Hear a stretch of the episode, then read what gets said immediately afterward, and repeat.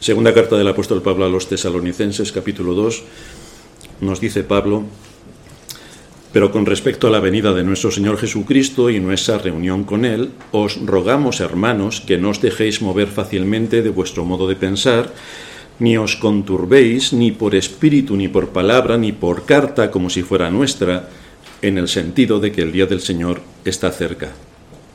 Nadie os engañe en ninguna manera, porque no vendrá sin que antes venga la apostasía y se manifieste el hombre de pecado, el hijo de perdición, el cual se opone y se levanta contra todo lo que se llama Dios o es objeto de culto, tanto que se sienta en el templo de Dios como Dios, haciéndose pasar por Dios. ¿No os acordáis que cuando yo estaba todavía con vosotros os decía esto? Y ahora vosotros sabéis lo que lo detiene a fin de que a su debido tiempo se manifieste, porque ya está en acción el misterio de la iniquidad, solo que hay quien al presente lo detiene, hasta que él a su vez sea quitado de en medio. Y entonces se manifestará aquel inicuo a quien el Señor matará con el espíritu de su boca y destruirá con el resplandor de su venida. Inicuo cuyo advenimiento es por obra de Satanás, con gran poder y señales y prodigios mentirosos y con todo engaño de iniquidad para los que se pierden por cuanto no recibieron el amor de la verdad para ser salvos. Por esto Dios les envía un poder engañoso para que crean la mentira a fin de que sean condenados todos los que no creyeron a la verdad, sino que se complacieron en la injusticia. No debemos ser muy ajenos a las influencias nocivas para el alma porque hay una estructura de poder muy organizada y jerarquizada que tiene un dominio eficaz y extraordinario para engañar a los hombres, para seducirles y para hacerles caer. De esto la Iglesia todavía no se ha enterado, pero lo mismo un siglo de esto se da cuenta. Este sistema corrompe de forma sistemática la sabiduría humana en todas sus vertientes.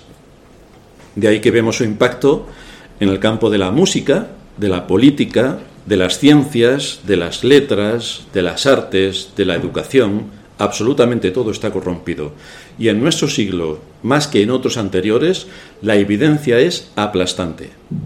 Todo ha sido contaminado y manifiesta un estado completamente corrompido por el propio hombre como consecuencia de que sus facultades están corrompidas. Todas nuestras facultades están corrompidas. Y esto cada vez se ve con más claridad en nuestra época si logramos observar. Desde luego, si estamos enviando WhatsApp y en las redes sociales vamos a aprender poco. Pero si observamos el mundo que nos envuelve y el alcance del mal que se pretende, pues veremos que realmente es mucho peor de lo que imaginábamos en nuestras peores pesadillas. Por eso nuestro Señor identifica el corazón como el lugar de donde proceden los malos deseos y todo lo que contamina al hombre. Por esta razón también nos advierte la Escritura de que sobre toda cosa guardada guarda tu corazón, porque de él mana la vida. Lo que ocurrió en la caída, como ya hemos visto en sermones anteriores, es que el hombre perdió su libertad. Esto la Iglesia todavía no se ha enterado, pero es lo que enseña la Escritura. El hombre perdió su libertad. Y quedó sometido como esclavo de Satanás. Así viene el ser humano a este mundo, como esclavo de Satanás. No viene como hijo de Dios, por mucho que la Iglesia Católica se empeñe en decir que todos los seres humanos son hijos de Dios. Y ahí tenemos a la Iglesia Evangélica que repite como un papagayo la doctrina católico-romana. La Escritura enseña que eso no es así, que nacemos siendo hijos de Satanás, siendo hijos de ira, que es lo que éramos todos antes de que Cristo nos salvara, hijos de ira. También el hombre perdió en la caída su libre albedrío. Hombre, libre albedrío, del que tanto presume nuestra generación. El hombre no tiene libre albedrío para decidir sobre su fundamento eterno. No tiene libre albedrío para venir a este mundo. O a ti te lo han preguntado si quieres venir a este mundo y si quieres nacer y si quieres nacer en la familia que has nacido, en la época en la que has nacido, en el país en el que has nacido, y si quieres ser hombre o mujer, o hombre o mujero. ¿Te ha preguntado alguien eso? Simplemente has nacido por la voluntad soberana de Dios. Por lo tanto, el libre albedrío se acabó con la caída, se acabó. Esto es lo que enseña la escritura también. El hombre nace siendo condenado por la ley, porque Adán, nuestro primer padre, transgredió con su desobediencia la ley de Dios. Por lo tanto, la ley ya nada más nacer, o mejor dicho, nada más ser concebidos, nos condena directamente por ser hijos de quien somos. Heredamos su naturaleza corrupta y todo lo que Adán acabó siendo después de la caída. Y el hombre también perdió su vida espiritual, porque nace espiritualmente muerto. Esto la Iglesia tampoco lo sabe. Hasta ahí de perdida está. Pero tal y como enseña la Escritura, nos dice que estamos muertos en nuestros delitos y pecados. Muertos. No sé si alguien tiene que ir a la Sorbona para estudiar lo que significa muerto, pero la Escritura lo anuncia con bastante claridad. Bien, pues todo esto lo niega la cristiandad en nuestros días y la evangélica en particular. Por otra parte, las características que trae cualquier ser humano cuando viene a este mundo, desde el mismo momento de su concepción, son pecados naturales que ya vienen integrados en nuestra naturaleza, como es el orgullo y como es el egoísmo y como es la no creerse la incredulidad, no creerse nada de lo que Dios dice.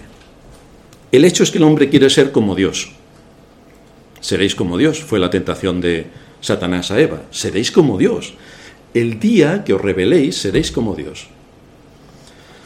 El hombre quiere quitar a Dios de su trono, de ahí que niegue su existencia. Tú le preguntas a cualquiera en nuestra época, sobre todo en la civilización occidental tan adelantada como estamos, le preguntas a cualquiera quién va a creer en Dios si esto es un cuento de niños. Nadie puede creer en Dios que tenga un poco de mente, de ahí que se niegue su existencia, como decía, se niegue, por supuesto, su palabra. ¿Para qué necesitamos la Biblia con un libro tan antiguo que lo escribieron 67 autores distintos? Porque tiene 67 libros. En otras épocas, esto no hay quien se lo crea. Por supuesto, niegan la creación, porque ¿quién no va a estar más de acuerdo en que venimos del mono que no que un Dios soberano y eterno nos haya creado? Mejor nos quedamos con el mono. Desde luego, se niega también la eficacia y la firmeza de cada uno de los diez mandamientos, a los que se ataca sin piedad desde todos los ámbitos del mundo en el que vivimos. Y por supuesto la Iglesia, ¿para qué va a saber la Iglesia de memoria los diez mandamientos? ¿Qué le importa a la Iglesia los diez mandamientos? A cualquier cristiano que se llama cristiano y que dice que lleva 500 años en una iglesia, le pregunta sobre los diez mandamientos y lo primero que te dice, el primero es amarás a Dios sobre todas las cosas, con lo cual no hace falta que siga. Bienvenido al mundo católico romano porque eso no es lo que enseña la palabra de Dios. Además, a todo esto se añade que entre los que se llaman creyentes se niega la revelación especial de Dios en las escrituras porque la retuercen para que se adapte a la época en la que nos ha tocado vivir. Hombre, qué mejor que tener ahora una pastora aquí delante de nosotros que con minifalda y buen escote nos dirija a todos en la alabanza y cantemos todos con alegría un par de guitarras eléctricas, una batería y todos aquí moviéndonos al compás de la música estratosférica. Así que todo lo que enseña Dios en su palabra, de acuerdo a cómo se debe hacer un culto reverente y solemne, ¿para qué nos importa a nosotros un culto de semejante manera? A la escritura la despojan de su autoridad y trivializan todo lo que tiene que ver con la creación, diciendo, no, no. Bueno, aunque la Biblia dice que Dios creó el mundo en seis días y al séptimo descansó, lo que nos quiere dar es una idea de cómo a lo largo de millones de años se han establecido seis periodos y bla, bla, bla, bla, bla, bla. Entonces lo que dice Dios en su palabra no nos vale, porque lo tenemos que adaptar a la moda de nuestro momento, porque a ver quién, quién defiende delante de un mundo caótico como es el, el que vivimos, que podemos defender la idea de seis días. Pero el mismo Señor Jesucristo ratificó este asunto y de hecho en el cuarto mandamiento cuando nos dice acuérdate del día de reposo para santificarlo, porque en seis días hizo Jehová los cielos y la tierra. Así que lo ratifica en el cuarto mandamiento y luego nuestro Señor también lo ratifica en su enseñanza. Por lo tanto, ojo con el hecho de que la Iglesia niegue la creación tal y como aparece en las Escrituras, porque entonces se está negando todas las Escrituras, ya que en el libro de Génesis, un libro histórico, se encuentran todas las bases fundamentales de la doctrina. Por supuesto, los creyentes también despojan a la escritura de la legislación, los diez mandamientos. No tenemos que cumplir los diez mandamientos, queridos hermanos, porque vivimos bajo la gracia, no bajo la ley. Por lo tanto, la ley no nos vale. que cada uno haga lo que bien le parezca. Y por supuesto tampoco vamos a tener en mente la redención tal y como la anuncia la Escritura y tal y como la enseña. Desde luego en este último campo, el de la redención, el mal es de mucho más alcance por la deshonra que supone para el nombre sagrado de Dios que se atente de una manera tan fulminante contra el aspecto de la redención. Se le atribuye al hombre la última palabra y decisión para ser salvo y por lo tanto se le niega a Dios su poder soberano para salvar. Porque antes que el poder soberano de Dios para llevar a cabo este propósito está la voluntad de un ser humano corrupto y corruptible, que es quien decide en última instancia si quiere ser salvo o no, de acuerdo a su entenebrecido entendimiento. Esto es lo que se defiende en la mayoría de las iglesias, pero se defiende esto por una falta enorme de profundidad bíblica para enseñar desde la perspectiva divina cómo Dios lleva a cabo la salvación. No desde la perspectiva humana, que tenemos otro enfoque, sino desde la perspectiva divina, cómo Dios lleva a cabo la salvación. A esto se le añade que el ser humano pervierte también el cristiano, pervierte la gracia de Dios, porque se asume como algo que es enviado a todos los hombres sin excepción. Dios envía su gracia a todos los hombres, no confundir el envío de gracia a todos los hombres con la predicación del Evangelio a todos los hombres. Pero en la cristiandad, especialmente los evangélicos, dicen que Dios envía su gracia a todos los hombres, sin excepción, y por lo tanto todos los que quieran pueden ser salvos según la voluntad de cada ser humano caído y corrupto, como si fueran libres, como si tuvieran libre albedrío, como si estuvieran resucitados de la muerte, como si tuvieran todas sus facultades como las tenía Adán antes de caer. Así que asumen que esto es así, y por lo tanto cada ser humano se puede salvar cuando a él le dé la gana, independientemente de lo que Dios haga. Esto lo que nos demuestra es un desconocimiento superlativo de la doctrina que aparece en la escritura a lo largo de todos sus libros, porque demuestra un gran desconocimiento de cómo Dios salva. Y desde luego los que dicen que hoy somos salvos por la fe, que los que vivieron antes de Cristo fueron salvos por las obras, y por eso nosotros vivimos en el mundo de la gracia y por lo tanto somos diferentes a los que vivieron antes de Cristo, deberían leerse el capítulo 11 de Hebreos, si no lo han leído en la vida porque lo mismo descubren algunas cosas importantes. Y es que el método que Dios lleva a cabo para salvar desde que Adán cayó, el único método que Dios lleva a cabo para salvar es la fe. Y la fe en Cristo, de quien se preocuparon los profetas desde el inicio en anunciar. La fe en Cristo. Si por una parte vemos cómo la caída ha afectado al conocimiento y a las fuentes de la sabiduría del hombre, el otro arma que Satanás utiliza con un propósito completamente perverso es atacar frontalmente al Evangelio y por supuesto a las iglesias, que dicen ser cristianas. Que dicen ser cristianas. Hoy veremos algunos aspectos que nos siguen introduciendo en la serie que estamos impartiendo sobre las doctrinas de la gracia, pero que tenemos que analizar cuál es el contexto histórico para que se desarrollen las doctrinas, de dónde se rescatan las doctrinas y en qué situación vivimos en el mundo en el que estamos y cómo vivieron nuestros antepasados en el contexto de la predicación sana de la palabra de Dios o de la perversión de la palabra de Dios, que siempre ha habido. Así que vamos a ver cuatro puntos. En primer lugar, el engaño. En segundo lugar, los patrones de conducta. Tenemos que observar. En tercer lugar, el contagio. Y en cuarto lugar, la apostasía. Así que vamos a ver al engaño, porque no hay nada más sutil que disfrazarse como alguien de dentro para corromper desde dentro. Por ejemplo, vivimos en un país que se llama democrático. No me voy a reír porque me da vergüenza, pero es para partirse de risa. Si esto es democracia, yo soy marciano. Pero esto ocurre también en la iglesia. El texto que leíamos en la segunda carta a los tesalonicenses nos dice en el capítulo 2, versículo 4, que se opone y se levanta contra todo lo que se llama Dios o es objeto de culto. Aquí empieza el ataque. ¿Y cómo lleva a cabo este ataque? Es que persigue a los cristianos como hacían los romanos y entonces viene, aparte de las diez persecuciones que hubo, viene la número once y entonces vamos a ser perseguidos. Ah, ¿O cómo va a ser llevado a cabo este ataque? Tiene algo que ver con estrategias militares para acabar con nosotros y ahora que estamos todos reunidos entran aquí los soldados con espadas y lanzas, claro, porque es lo que tenemos en la mente, y nos matan a todos nosotros, nos degüellan, nos cortan los brazos. ¿Qué es lo que, cuál, cuál es el ataque que se puede llevar a cabo para acabar con el cristianismo? El texto nos lo dice.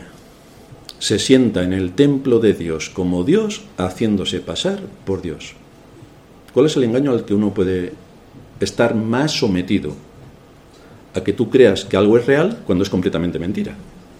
Pero tú crees que es real. ¿A quién están adorando hoy las miles de iglesias que supuestamente se reúnen para adorar? ¿A quién están adorando? Desde luego, que según lo que Dios establece en su palabra, según lo que Dios establece en su palabra, no le están adorando.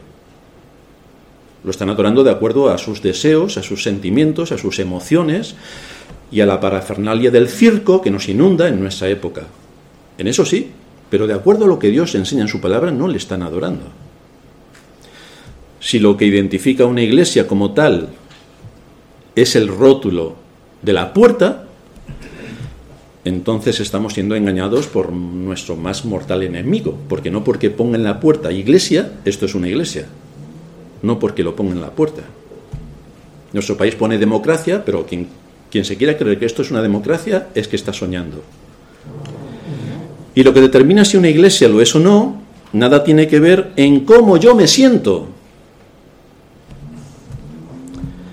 No tiene que ver en ninguna otra cosa sino en cómo se está adorando a Dios en el día que Él ha convocado para este propósito y cómo el pueblo de Dios unido está rindiendo el tributo debido a su nombre.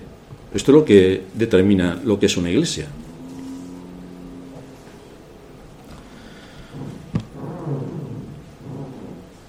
Muchos y mucho nos tememos que el engaño dentro de la iglesia cristiana que se llama evangélica, porque me voy a referir a ellos, está servido. Satanás es el príncipe de este mundo, como anuncia la Escritura. No siempre provoca persecuciones sangrientas, porque su más sutil engaño es, en el mundo en el que vivimos, lleno de ateos, de gente que reniega de Dios, es pasar inadvertido. Le preguntas a cualquiera, no cree en Dios, imagínate si va a creer en Satanás.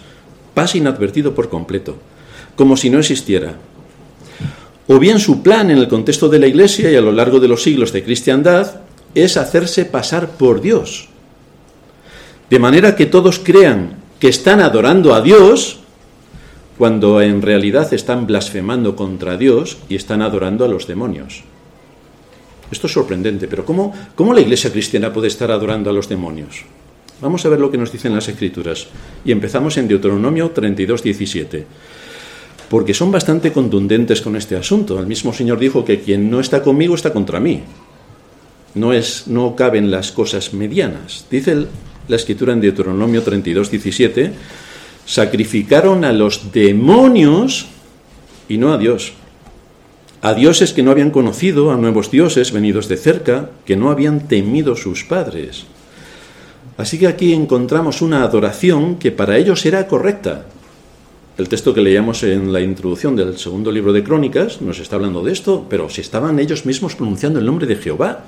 400 profetas estaban profetizando, convocando a Jehová para que les dirigiera la batalla y le estaba dando la, la victoria en la batalla y mencionando continuamente el nombre de Jehová.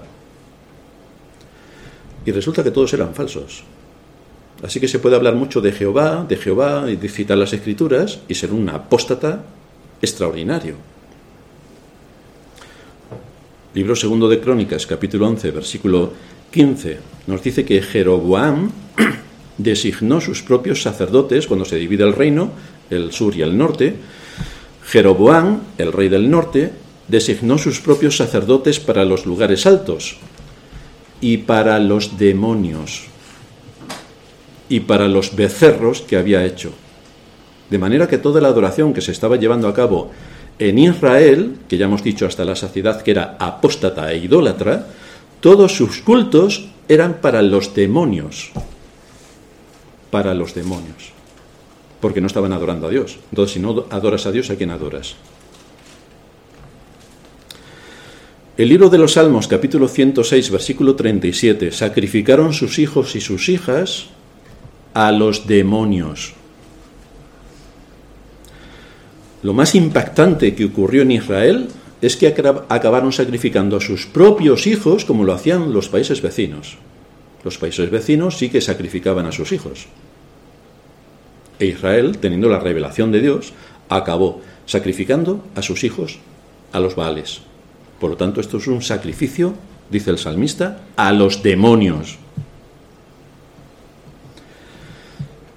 El apóstol Pablo en 1 de Timoteo 4 dice que el Espíritu dice claramente que en los posteros tiempos algunos apostatarán de la fe, escuchando a espíritus engañadores y a doctrinas de demonios. Pero esto lo está diciendo dentro de la iglesia, no fuera. Lo está hablando y se está dirigiendo a la iglesia, a la iglesia. Cuando tú no adoras de acuerdo a lo que Dios establece en su palabra, estás adorando a los demonios. Claro, si esto lo decimos fuera, que nadie se va a enterar, nos, nos ametrallan. En realidad nos da igual que nos ametrallen, es lo que dice la Escritura. Que una adoración falsa es una adoración a los demonios. La secuencia de la iglesia de hoy es exactamente la misma que la que le ocurrió a Israel. Se alejaron de la doctrina, se olvidaron de los mandamientos, siguieron la corriente de su mundo, y acabaron en una apostasía descomunal, que es lo que hoy está ocurriendo en la Iglesia. Porque habla a cualquiera de los creyentes medios en las iglesias evangélicas de doctrina y verás lo que te dicen. Doctrina, eso, eso es una palabra nueva del diccionario. Doctrina. Eso de doctrina me suena fatal. Seguro que este Calvino o algún hereje que los tendrían que matar a todos. Doctrina. A todos aquellos del pasado, el Señor les envió profetas desde temprano y sin cesar para advertirles precisamente de esto, de que se habían olvidado de las doctrinas, que se habían olvidado de los mandamientos, que se habían olvidado de su palabra. ¿Y qué nos dice Esteban cuando hace el recuento de lo que sucedió en Israel y llega hasta su etapa histórica? Dice en Hechos 7:52, ¿a cuál de los profetas no persiguieron vuestros padres? Que os estaban hablando de la doctrina. ¿A cuál de los profetas no persiguieron vuestros padres? Y mataron a los que anunciaron de antemano la venida del justo. Así que cuando te dispones a hablar lo que enseñan las escrituras, te pasa como a Micaías, que en el texto de introducción que leíamos, el rey lo mandó a encarcelar, porque siempre me profetiza mal. Claro, me está diciendo que no voy a ganar la guerra, y yo quiero ganar la guerra. Así que el que me profetiza mal se va a la cárcel. Pero es lo que Dios está hablando. Entonces, ¿nos regimos por lo que Dios está hablando o nos dejamos llevar por la corriente de este mundo y hacemos lo que la corriente de este mundo está haciendo? Lo que nos están diciendo estos textos que hablan de los demonios es que los que hoy se llaman creyentes, al igual que hizo Israel durante toda su historia, están sacrificando hoy, hoy, hoy, 31 de julio, están sacrificando hoy a los demonios. Eso es lo que están haciendo. No dudamos de que la gente que se congrega en la mayor parte de las iglesias tiene buenos propósitos. Y es buena gente desde la perspectiva humana. Son buenas personas desde la perspectiva humana. Pero Dios no salva a las personas porque sean buenas, sino porque son obedientes a su palabra, tienen temor de Dios, les afecta todo lo que tiene que ver con las escrituras y mueven su voluntad para andar de acuerdo a lo que Dios establece en su palabra.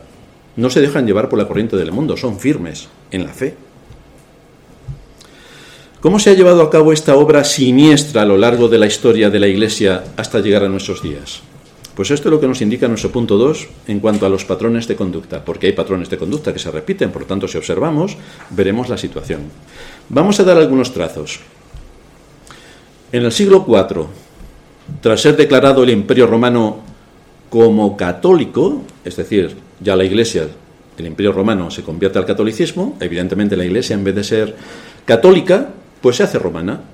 No tenemos que olvidar esto porque la Iglesia católica romana nace de ahí, nosotros somos católicos, pero anteriores a los romanos, al concepto de iglesia romana como se tiene hoy.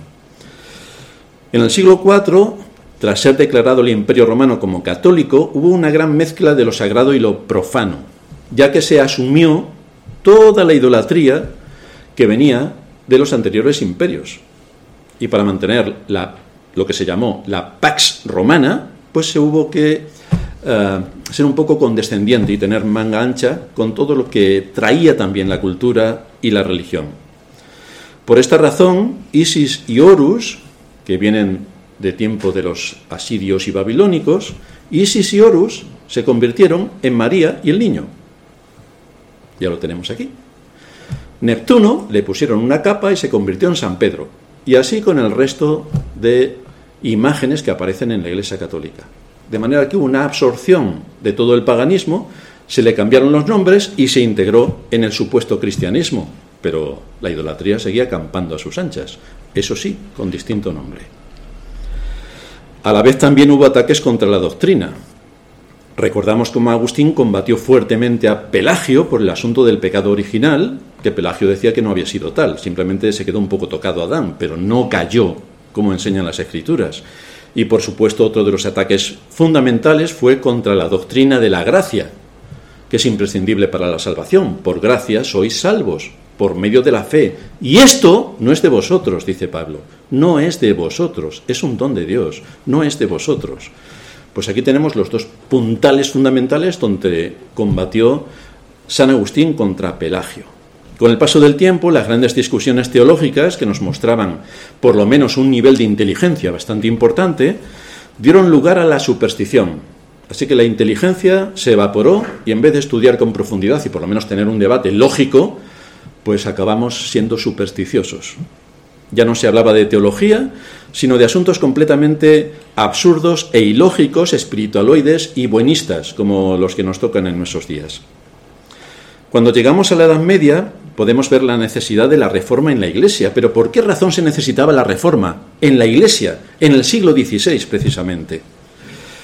La estructura teológica y doctrinal de la religión católica original, de la cual, repito, somos descendientes, se desvió para hacerse católica romana, dejando detrás de sí todos los principios doctrinales y los distintivos que han regido a la verdadera Iglesia. Y se alejaron completamente de su obediencia a la palabra de Dios, que es quien establece lo que debemos creer y practicar. Pero ya durante los siglos anteriores a la Reforma, la Iglesia estaba rendida a la idolatría, a la idolatría de los babilónicos, de los griegos y de los romanos. Por esa razón, repito, la Iglesia se llamó católica romana. Esto fue motivado por la caída del Imperio Romano de Occidente en el año 476, cuya estructura tomó para sí misma la Iglesia. Es decir, todo lo que dejó vacío el imperio, el obispo de Roma, para eso estaba, se inmiscuyó en todos los canales del imperio y tomó para sí todas las facultades que el imperio había dejado vacío. Pero en la Edad Media ya se había inventado la doctrina del purgatorio para vender indulgencias y obtener ingresos importantes para edificar la Basílica de San Pedro, entre otras cosas, y saldar algunas deudas que tenía el Estado Vaticano, porque como todos sabéis, todos somos hijos de Dios, que dice la Iglesia Católica, así que como todos somos Hacienda, todos tenemos que pagar. Pues esto es lo que decía la Iglesia Católica hace muchos siglos. Pero también lo hace hoy nuestra sociedad y nuestros políticos. Tenemos el cambio tenemos el clima cambiático. Digo clima cambiático para no decir el cambio climático que nos están dando la paliza hasta aburrirnos. Y por esa razón hay que subir los impuestos. Pero yo no sé si nosotros afectamos mucho al clima cambiático para que suba no sé cuántos grados en tres o cuatro meses. No sé yo si nosotros hacemos algo. Ahora, lo que sí hacemos es pagar impuestos. Esto sí. Luego también hay que poner impuestos por muchos desechos plásticos que se tiran a los mares. Yo no sé quién los tira, pero nosotros no. ¿Pero quién paga los impuestos, queridos niños? Vosotros. Luego también lanzamos a la atmósfera una cantidad ingente de CO2 y tenemos que pagar impuestos. ¿Alguno de vosotros lanza a la atmósfera CO2? No, pero pagáis impuestos. ¿Veis? Esto es exactamente lo que hacía la Iglesia Católica con el purgatorio. Ya veis que los políticos de nuestros días solamente tienen que estudiar la historia y ver patrones de conducta, especialmente en la Iglesia católica romana, y tienen una cantidad de argumentos para saquear que preparaos, que el infierno va a empezar aquí dentro de poco. Pero esto es copiazo total de la Iglesia Católica, impuestos por todo. De la misma manera que la clase dirigente de Israel corrompió completamente la adoración y adoraban a los ídolos, como nos dice el libro segundo de Crónicas, la Iglesia Católica se corrompió degenerando en lo que ya hace muchos siglos es una iglesia idólatra y apóstata. Pero la iglesia evangélica de hoy olvida todo lo que es en su esencia, que surgió de la Reforma. Eso lo anula por completo, como si la Reforma no hubiera existido. Estamos aquí por generación espontánea, porque somos muy inteligentes y nos llamamos evangélicos porque queremos, pero olvidan cuáles fueron sus padres, cuáles fueron sus orígenes, por qué se dieron los orígenes que se dieron y cuáles son las doctrinas que desbarataron por completo a la Iglesia Católica romana. Fue ese escandaloso tráfico de influencias lo que movió a Lutero a clavar, a escribir sus 95 tesis y clavarla en la puerta de la iglesia del castillo de Wittenberg, y aquello asoló Europa en poco tiempo para saber esto de las indulgencias y de que tu des dinero y el alma de tu difunto pasa del purgatorio al cielo, ¿esto cuál es el sustento bíblico? ¿Cómo funciona? ¿Cuál es la estructura? ¿Cómo está jerarquizado? qué es lo que hay detrás de todo esto. Así que todo fue una convulsión para rescatar las doctrinas que ya San Agustín había combatido contra Pelagio, quien fue declarado hereje él y sus doctrinas, y volver a sacar a la luz las doctrinas reformadas, que simplemente fue un resurgir, un rescate de las doctrinas que en el siglo IV San Agustín había defendido con tanto empeño.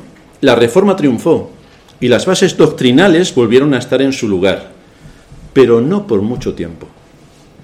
Satanás, que es astuto, desde luego no se rindió ante esta muestra de valentía para poner el nombre de Dios en el lugar que le corresponde, porque su trabajo más incisivo es destronar a Dios, cuestionar su autoridad, derribar su poder y seguir con la tentación que en el inicio ya cometió contra Eva. Una vez puesta en marcha la reforma, surgieron, como ya comentamos en nuestro último sermón, nuevos enemigos desde dentro. Jacobo Arminio, que redactó cinco puntos para acabar con la doctrina reformada, y a este ataque le respondieron los reformados con los cinco puntos que hoy conocemos como calvinistas y que son los que van a formar y forman parte de esta serie que estamos impartiendo. Pero la Iglesia de Roma ya tenía dentro la bestia que la hizo llegar a lo más profundo de su iniquidad. ¿Se expuso la Iglesia de Roma a un estudio profundo y riguroso de las Escrituras? La respuesta, la respuesta es que no. Más bien prohibió las Escrituras. Las prohibió. ¿Se expone hoy la Iglesia evangélica a un estudio riguroso y profundo de las Escrituras? Bueno, por lo menos las cita. Y ya la gente piensa, bueno, como se citan las Escrituras y voy a la iglesia y leen un versículo, pues entonces es que estoy en una verdadera iglesia. ¿Sabéis cómo tentó Satanás al Señor?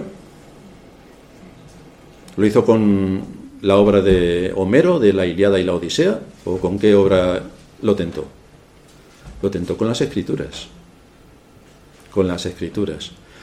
De manera que si no tenemos discernimiento y no somos diestros en el uso de las escrituras, le podemos hacer decir lo que queramos. Por eso hay que estudiarlas con rigor y profundidad y todo tiene que encajar perfectamente para saber que nuestra comprensión y nuestra interpretación es la correcta. Si no encaja, está mal interpretado. ¿A la Iglesia Católica esto le importa algo? Evidentemente no. ¿Y a la Iglesia Evangélica? Pues evidentemente tampoco. Volviendo a la Iglesia Católica. Los que lean el catálogo de reliquias que tiene la Iglesia Católica, porque tiene también, son, son gente que piensa bastante bien en cómo hacer las cosas. No hacen el payaso como los evangélicos en las iglesias, veis que ellos tienen orden y la liturgia es correcta, no como los evangélicos que hemos degenerado en lo más absurdo que uno se puede imaginar, pero los católicos no. En eso tenemos que darles la razón. Y tienen también un catálogo de reliquias. Los que lean el catálogo de reliquias comprenderán por qué Calvino ridiculizó las imposturas con las que un pueblo supuestamente cristiano y crédulo estaba siendo engañado y limita sus observaciones a las llamadas reliquias de las cuales, de las cuales tiene conocimiento. Calvino tenía una memoria extraordinaria. Y entonces empieza a recordar. Y dice en uno de sus libros, aunque muchos se esconden bajo el nombre de Constantino, el rey Luis o alguno de los papas, no son capaces de poder probar por qué se precisaron 14 clavos para fijar en la cruz a nuestro Salvador.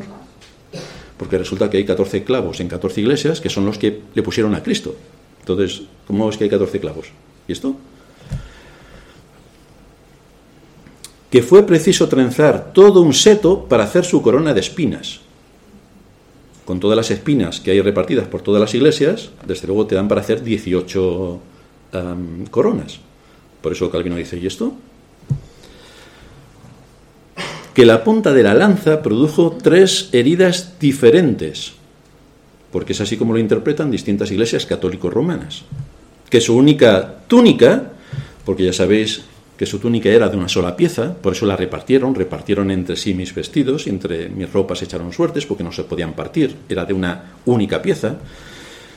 Su túnica, su única túnica, se multiplicó de tal forma que se convirtió en tres, porque la tienen en tres sitios distintos.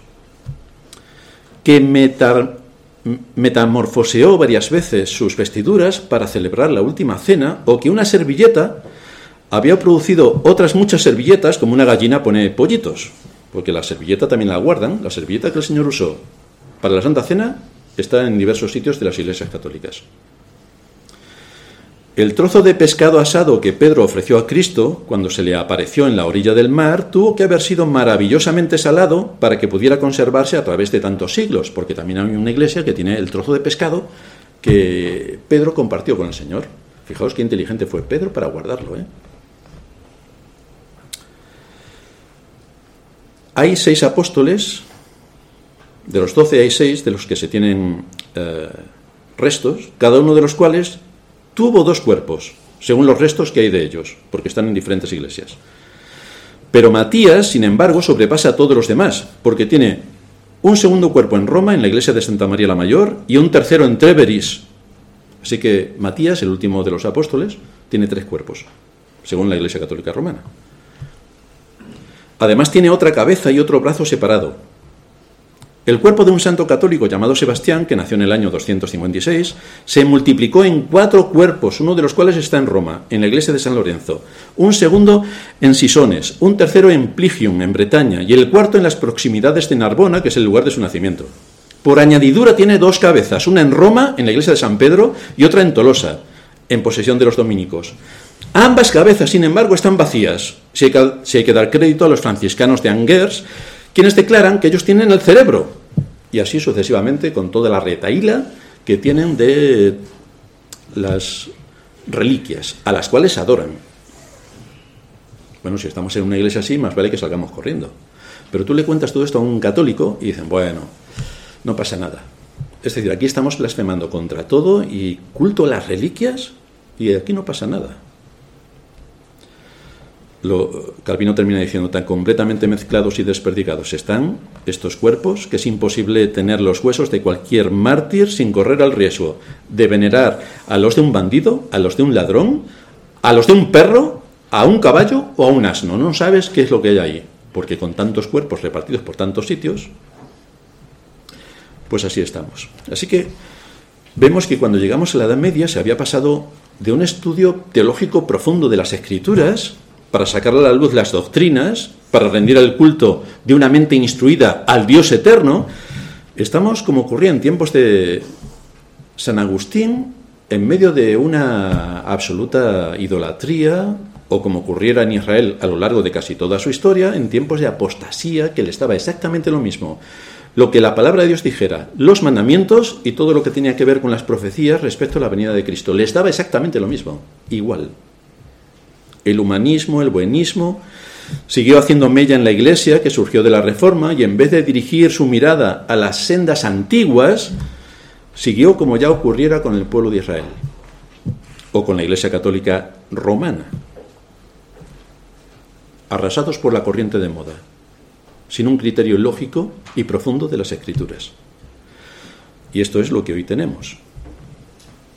Una fauna increíble de hacedores de maldad que trabajan desde dentro de la iglesia para destruirla, de manera que es irreconocible ante el espejo de la escritura. es irreconocible la iglesia de nuestros días delante del espejo de la escritura y por esta razón podemos afirmar sin temor que se han convertido en sinagogas de Satanás. Pero esto no es nuevo, esto es lo que ya ocurría en Israel. Tienen multitud de pastores que les cuentan, ahora os contaré una historia, que les cuentan multitud de maravillas. Pero esto nos asemeja al texto del libro segundo de Crónicas, capítulo 18. Jehová preguntó, ¿quién inducirá a Cap, rey de Israel, para que suba y caiga en ramo de Galaad? Y uno decía así y otro decía de otra manera. Entonces salió un espíritu que se puso delante de Jehová y dijo, yo le induciré. Y Jehová le dijo, ¿de qué modo? Y él dijo, saldréis el espíritu de mentira en la boca de todos sus profetas. Y Jehová dijo, tú le inducirás y lo lograrás. Anda y hazlo así. Y lo que leíamos en el texto de Pablo en 2 de Tesalonicenses 2 es que Dios envía un espíritu engañoso para que ya que no quieren creer a la verdad, crean a la mentira. Es decir, tenemos la palabra de Dios que hay que estudiar con rigor y con profundidad y no queréis escucharla, pues vais a escuchar la mentira. Y así tenemos a las miles de iglesias que hoy se congregan escuchando la mentira. Este es nuestro tercer punto, el contagio. Entre otras de las muchas blasfemias y herejías que hoy se producen en las iglesias evangélicas, ya de la católica no hablar porque esto es herejía en estado puro, pero las evangélicas que se las dan de muy saludables son herejes en grado superlativo. Ellos no lo saben, pero lo son. Esta semana encontré una oración que hacía un supuesto pastor delante de una enorme iglesia con miles de seguidores en las redes, que corriendo de un lado al otro del escenario, en medio de una música estridente, con cantantes que a la vez cantaban y él chillando con el micrófono, esto también con juegos de luces, con muchos colores, vamos, que parecía un circo, le faltaba solamente el payaso, pero seguro que si se pinta la cara lo logra. Tenía todos los, los eh, recursos para ello. Y él decía en su oración, corriendo, como digo, de un lado al otro del escenario y gritando despavoridamente que parecía que le perseguía por lo menos una pulga. Rompiendo toda cadena, ahora que espero que nadie me haga un corte a lo que voy a decir para decir, mira lo que predican en esta iglesia, porque entonces ya sería el colmo del colmo. Rompiendo toda cadena. Voy a dar un poco de entonación a la voz, porque si lo leo tal cual sería muy aburrido. Le tengo que dar entonación. Pero espero que nadie corte esto. Rompiendo toda cadena, deshaciendo todo yugo, por lo cual las brujerías se rompen, las maldiciones se rompen, brujería, hechicería, espíritus inmundos, vudú, suelta, suelta, te lo ordeno. Yo no sé qué asistentes puede tener en su iglesia, pero parece ser, por lo que él dice, que deben estar todos posesos por Satanás. Porque vamos, yo jamás en un sermón se me ocurriría decir algo semejante, porque entiendo que tengo personas normales. Pero si este hombre hace este énfasis, seguramente mejor dicho, con total seguridad que está en un ambiente adecuado. Espíritu de hechicería, esquizofrenia, sé libre, sal de esa vida, te lo ordeno, dolor de pecho, ligaduras, libre de las drogas, del alcohol. Y entonces se pone a invocar al Espíritu Santo para que lo haga. Es decir, si tú eres un borracho, tranquilo, ya vendrá el Espíritu Santo y dejarás de beber, como todo el mundo sabe. Oramos por cada enfermedad, pido que el Espíritu Santo Sane el cuerpo, el corazón, la mente, sanidades físicas por el cáncer, la leucemia, sida, enfermedades incurables, diabetes. Que venga el Espíritu Santo y le sane. Cálculos renales de la vesícula. Desintegra todo cálculo. Le ordeno al cuerpo, imagínate, se parece a Pedro Sánchez. Le ordeno al, al cuerpo que desintegre todo cálculo. ¿Hay algo imposible para Dios? Dice. Bueno, más blasfemo es difícilmente lograble, pero, pero lo logra. Venid y venid, probadle, dice, probadle. Y veréis cómo abre la ventana de los cielos. Oro por problemas cardíacos, páncreas, úlceras, vías respiratorias, asma, sinusitis, problemas de pulmón, de vista, ceguera parcial o total, Espíritu de Dios, glorifica tu nombre, sordera parcial o total. Y así, así ya hasta el aburrimiento que ya lo corté porque ya estaba harto de escuchar memeces. Solamente podía añadir pipas, caramelos, chicles, palomitas, Coca-Cola, no sé. Además, se ve que es un hombre que ha estudiado medicina, por lo menos en los, en los tebeos de Mortadelo y Filemón, por lo menos. En fin, lo único que me recordó es a Tecel. Tecel era el monje que iba por las ciudades diciéndole a la gente, pon tu moneda de oro en el cofre, porque en el mismo momento que la moneda toque el fondo, el alma de tu difunto pasa del purgatorio al cielo. Todo arreglado. Así que aquí, luego no te olvides cuando salgas de la iglesia, de esta iglesia, de poner la ofrenda, ¿eh? Porque si no, no pensarás que Dios te puede hacer algo por ti si, si no pones por lo menos 50 euros. Por cosa corregida. Y luego hay que tener fe también en que ocurra. Pero si no ocurre, es que los 50 euros serán poco. Intenta 500, que lo mismo puede que ocurra.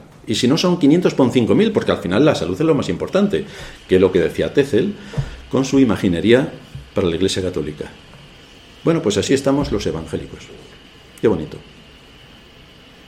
Estos son surgidos de la Reforma, que supuestamente predican la palabra e invocan al Espíritu Santo para, para, para esto, para esto. Invocan al Espíritu Santo. El Espíritu Santo, el Espíritu de santificación, la tercera persona de la Trinidad, invocada para este tipo de asuntos.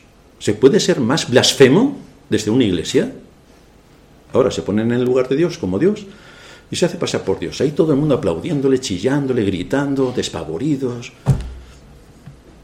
No sé cuántos se sanarían, pero que salieron con dolor de cabeza alguno, seguro. Esto lo que hace el tal supuesto pastor es enviar a la gente al infierno, directamente. Eso sí, se van a ir muy contentos, pero cuando traspasen el umbral de la muerte, lo mismo, su alegría se convierte en tortura. Es algo tan absurdo como que la gente se postre ante un trozo de madera, de metal o de plástico para adorarlo, tal y como hace la Iglesia Católica Romana. Pero es que esto lo hace también la Iglesia Evangélica en otros ámbitos y todavía mucho peores.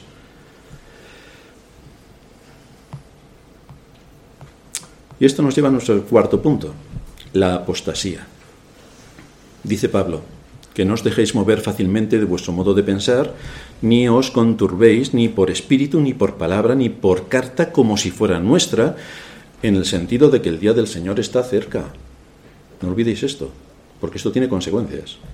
La razón por la cual los lectores no deberían dejarse engañar y alarmar es a las que Pablo les está exhortando, los lectores de la iglesia en Tesalónica, y por supuesto a nosotros. Pablo está afirmando que el día en el que el Señor regrese será precedido de una gran apostasía. Es decir, que los que se llaman cristianos y dicen que son cristianos y asisten a iglesias supuestamente cristianas, lo que hacen realmente es estar renegando de la fe. Estar renegando de la fe.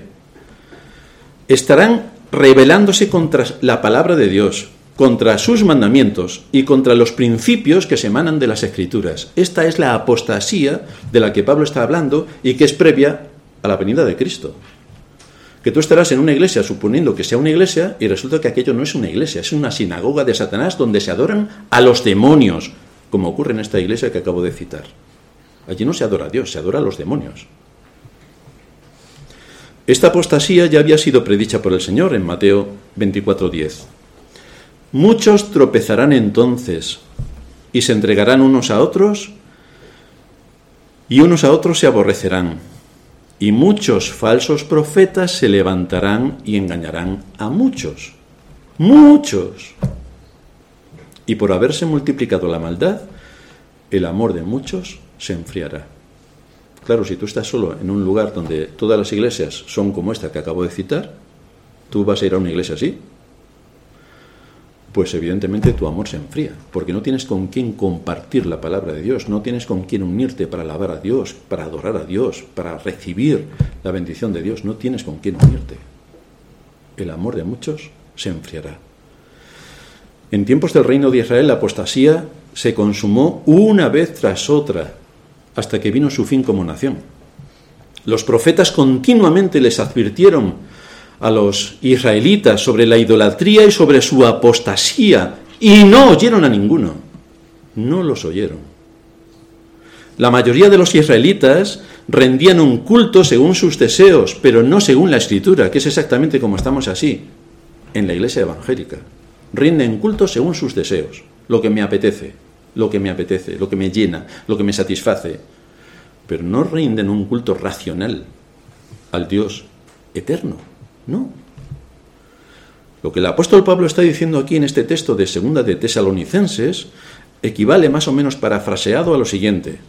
Dice Hendricksen, tal como la primera venida de Cristo fue precedida por un periodo de apostasía, así también la segunda venida no ocurrirá hasta que una apostasía similar haya tenido lugar.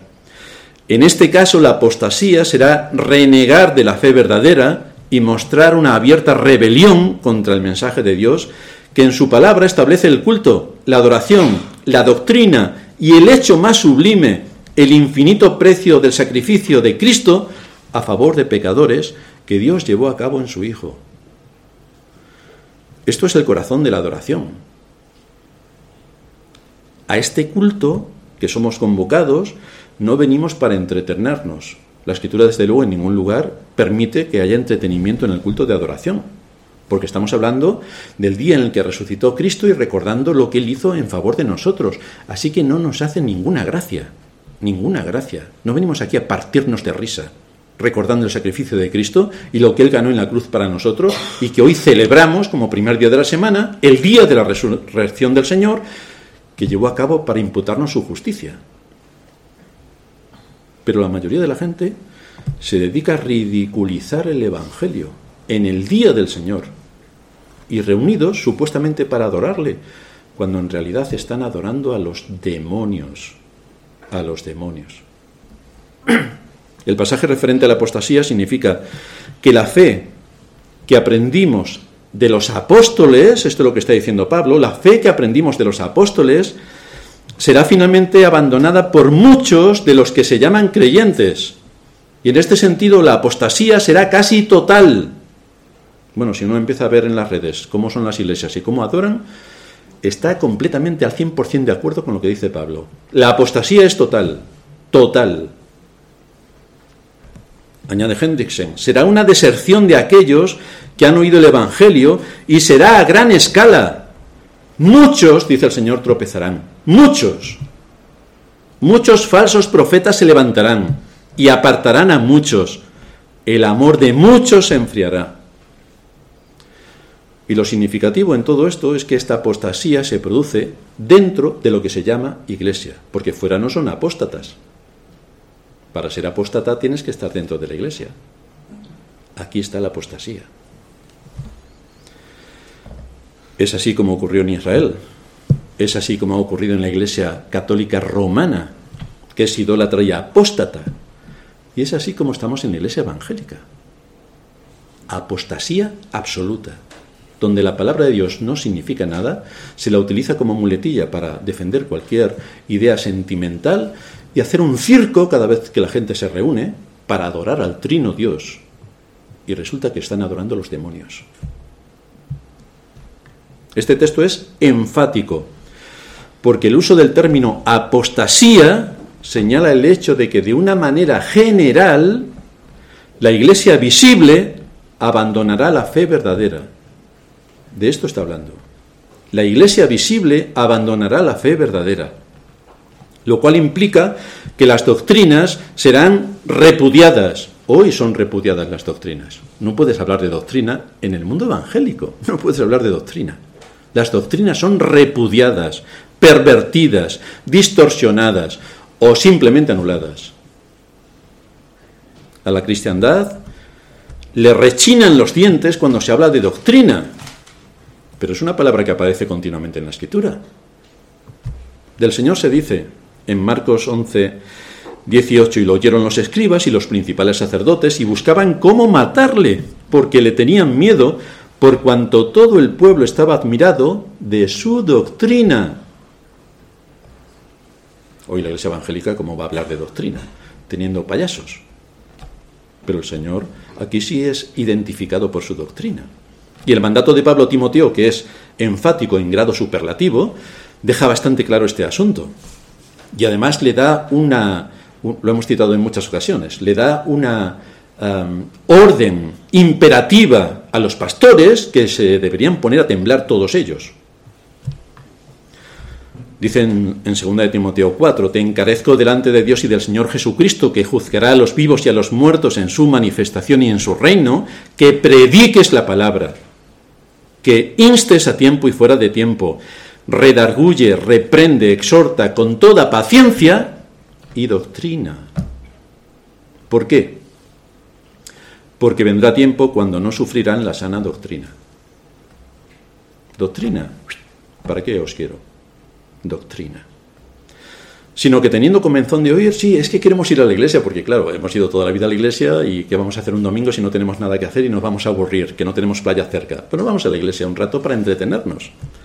Teniendo comenzón de oír, se amontonarán maestros conforme a sus propias concupiscencias, que quiere decir conforme a sus propios deseos, a lo que ellos sienten, a lo que les gusta, a lo que a todos nos gusta. Y apartarán de la verdad el oído y se volverán a las fábulas. Así que aquí estamos. Bienvenida a la Iglesia Evangélica. ¿A qué conclusión nos lleva todo esto? El apóstol Pablo dice en 1 Corintios 7:29, por esto digo, hermanos, que el tiempo es corto. El tiempo es corto. Detrás de lo que vemos y vivimos en este mundo nos encontramos todo este despliegue del mal que está organizado y que tiene inmensos recursos para el engaño. Ya lo hacen en el mundo civil.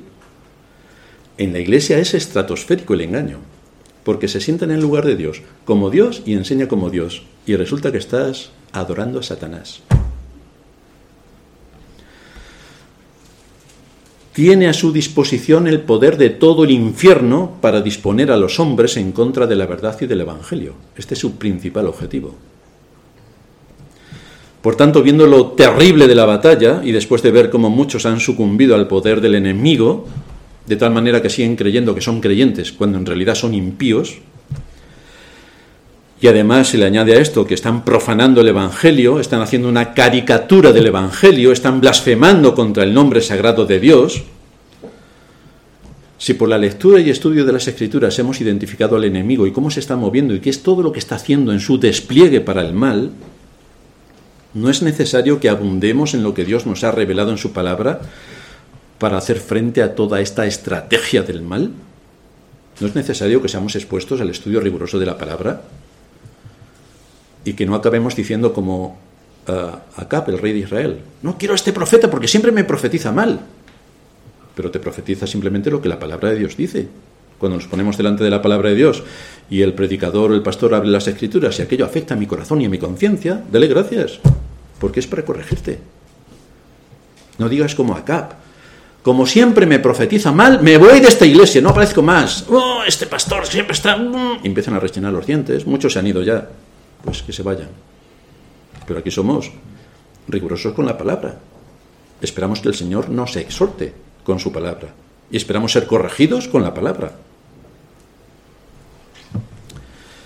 Estas huestes de maldad están reclutando un ejército por todas las naciones para oponerse a Cristo para pelear contra Cristo, para derribar el Evangelio y para acabar con los santos. Vete a hablar alguna de las cosas que aquí hablamos a otro tipo de iglesias y verás cómo te tratan. Te dirán de todo menos guapo. Estamos en medio de una batalla terrible por la fe. La fe, dice la Escritura, dada una vez a los santos. Estamos en una batalla terrible. Esta batalla es tan sutil que la cristiandad no se está dando cuenta de su alcance. Pero el engaño es terrorífico y además es mortal. Además es mortal. Porque están apartando a las gentes de la verdadera fe que lleva a Cristo para llevarlas a través de los sentimientos y las emociones a otro Cristo que no es el de las Escrituras. Debemos suplicar a Dios cada día que nos dé discernimiento para, para, poder identificar el mal, que nos dé fuerzas para la batalla, que nos aliente por medio de su palabra, que nos una como ejército que nos cuide como iglesia, que nos dé las fuerzas para que no nos dejemos atemorizar ni por el encantamiento social que despliega todas sus redes para manipular las mentes y las conciencias y corromper y cauterizar las conciencias de nuestros hijos, lo cual es vomitivo, ni tampoco todo lo que se desenvuelve en el mundo de la mal llamada ciencia, en la política, a nivel social, que podamos tener las armas y los argumentos para defendernos de este ataque brutal del mal contra el sentido común y especialmente contra las escrituras. Pero tenemos que tener argumentos, tenemos que tener armas para defendernos en tan inmensa batalla. Necesitamos la palabra de Cristo para alentar nuestro corazón. Necesitamos asirnos de Cristo. Necesitamos que se nos predique de Cristo. Necesitamos saber nuestros recursos. Necesitamos saber nuestras promesas. Necesitamos conocer nuestras doctrinas. Porque todo esto nos arma. Todo esto nos aporta recursos para hacer frente al mal que por todos los lados nos invade. Esto nos debe llevar a que tomemos aliento. No hemos perdido la batalla. Porque el libro de Apocalipsis termina con que ganamos. Así que ganamos. Pero la batalla es la batalla. Vamos a estar en medio de la batalla hasta que partamos de este mundo o que el Señor vuelva. Esta es la batalla. Pero al final ganamos. Al final tenemos nuestra morada en los cielos. Así que no olvidemos nuestra posición con la esperanza que Cristo pone delante de nosotros. Dice Pablo, le dice Pablo a Tito en el capítulo 2, versículo 13, aguardando la esperanza bienaventurada y la manifestación gloriosa de nuestro gran Dios y Salvador Jesucristo. Eso esperamos. Mientras tanto vamos a sufrir un poco, pero es temporal, no va a durar mucho. Y luego tenemos la eternidad por delante, que Cristo ganó para nosotros. Terminamos en oración. Gracias te damos, Señor, por darnos tu palabra y por exponernos a todo el alcance del mal y cómo se mueve en este mundo, especialmente dentro de la Iglesia, de la que uno podría esperar que fuera luz para el mundo en el que vivimos, cuando resulta que precisamente es la que produce mayor oscuridad.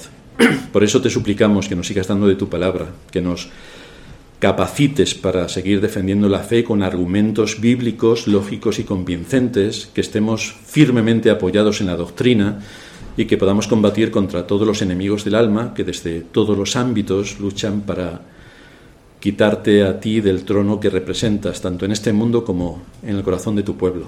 Así que te suplicamos tu ayuda, tu dirección, suplicamos que nos sigas asistiendo por medio de tu palabra y de tu espíritu y que nos des ánimo en medio de la batalla y consuelo en medio de la aflicción. En Cristo Jesús, nuestro Señor, te lo pedimos. Amén.